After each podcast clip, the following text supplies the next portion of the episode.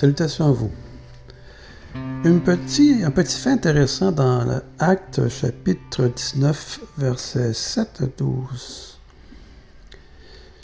Je vais lire.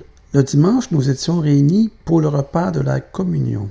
Le repas de la communion, c'est littéralement rompre le pain. Dans l'Église primitive, on célébrait la scène au cours d'un repas fraternel appelé agapé, ce qui veut dire un repas d'amour.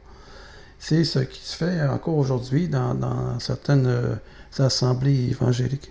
Les gens se rassemblent autour d'un repas et en profitent pour faire euh, la fraction du pain en même temps et le vin.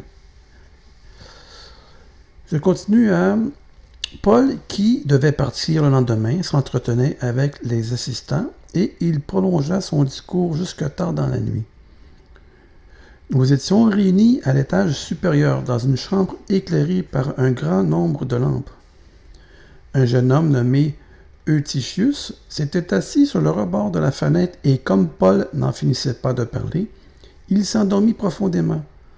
Soudain, dans son sommeil, il perdit l'équilibre et tomba de la hauteur d'un troisième étage.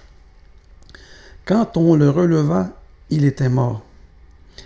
Mais Paul descendit, se précipita vers lui, le prit dans ses bras et dit Chut, ne vous affolez pas, il est encore en vie. Il remonta, rompit le pain et mangea, puis il prolongea encore la conversation jusqu'au point du jour.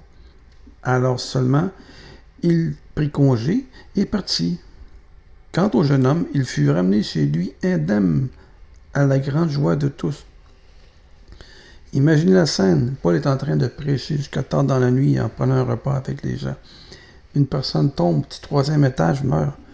Il va le ressusciter.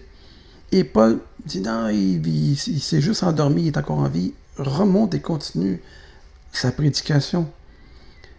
Ben, les gens, normalement, qu'est-ce qu'ils qu auraient dû faire, c'est de glorifier Dieu. Il vient de se passer un miracle.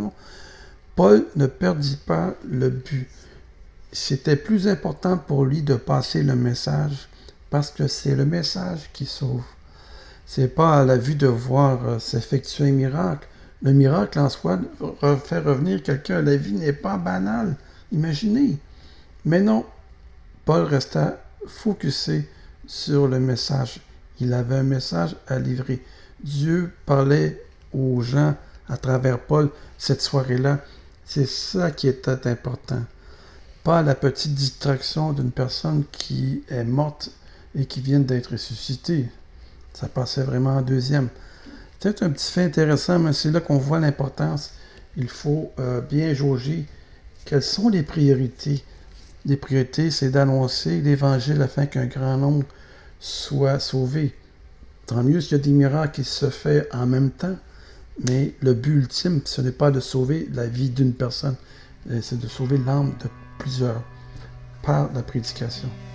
C'est ma petite pensée d'aujourd'hui. Sur ce, soyez tous.